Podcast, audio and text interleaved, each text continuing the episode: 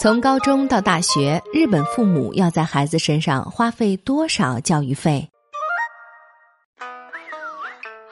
我们看日剧、追日番、爱动漫，称呼新垣结衣为老婆，但对于一衣带水的日本，我们还知之甚少。别等了，来听霓虹酱夸日本吧。自从我国二零一五年实施全面二孩政策以来，很多亲朋好友见面时的开场白都变成了“你要生二胎吗？”虽然一直以来多子多福都是大部分中国家庭信奉的传统理念，但在当下，随着生活节奏的加快和生活成本的提高，在是否生二胎这个问题上，不少城市中产阶级都暂时选择了观望态度，无法立刻做出决定。毕竟，如今孩子的教育花费可不是一个小数目，除了普通上学所需的学杂费之外，还要准备学区房、各种补习班、出国游学。或留学的费用等等，据说一个孩子从出生到大学毕业，起码需要五十到一百三十万的花费。如果将来还要出国留学，那两百万也只能算是一个保底价。而在我们的邻国日本，那里的父母也正面临着同样的难题。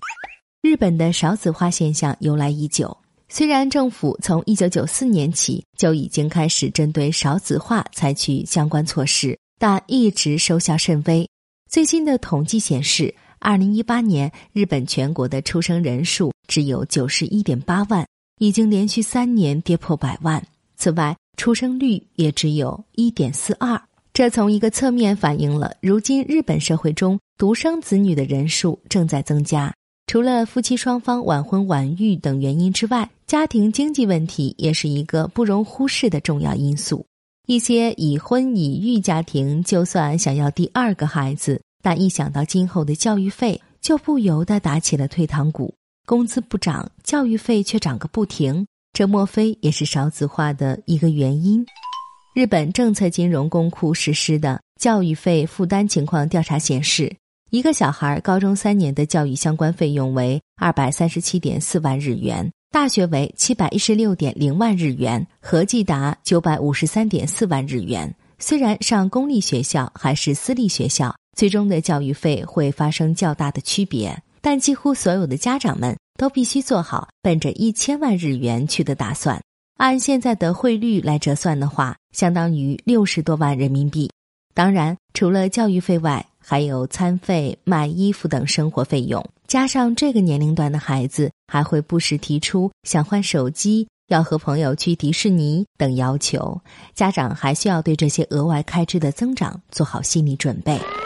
人均每年的就学费用，包括学费、交通费、教材费、补习班的学费等在内，高中为六十八点五万日元，大学为一百五十六点九万日元，再加上考试费、杂费、为就读学校的杂费等入学费用。高一和大一时分别需要另交三十一点九万日元和八十八点四万日元，而整个大学的学杂费又按照国公立大学、私立大学文科、私立大学理工科、私立大学医科的顺序从低到高不断增额。虽然几乎所有父母都希望自己的小孩能得到最好的教育资源，但现实也表明。孩子能获得的教育水平与父母的经济实力，这两者已经变得越来越密不可分了。被问及教育费的筹措方法时，表示削减或节约教育费以外的支出的受访者最多，占整体的百分之三十一点七。然后依次是提取存款和保险、申请奖学金、让孩子本人勤工俭学、课余去打工赚钱等。不过，对于一个普通家庭而言，日常的硬性支出可不只有孩子的教育费，还有房贷、水电费、伙食费，以及自己退休后的生活储备金等。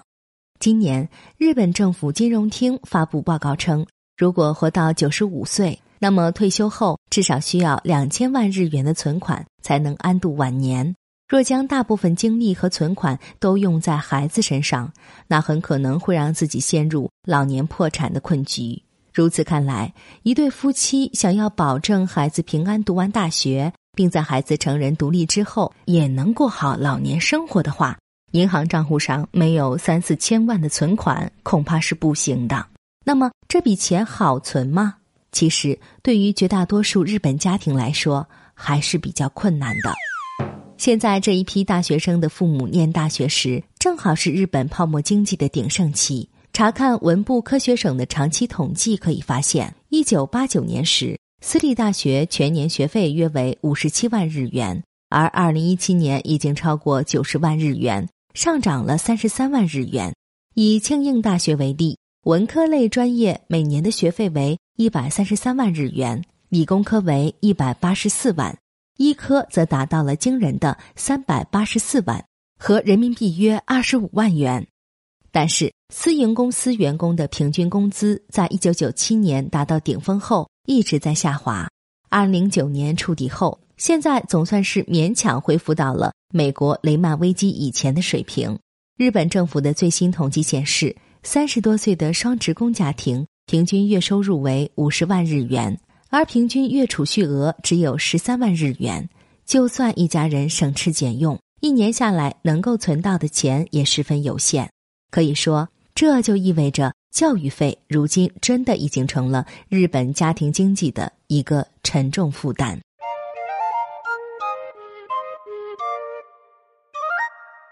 更多信息，请看日本网三 w 点一胖点 com。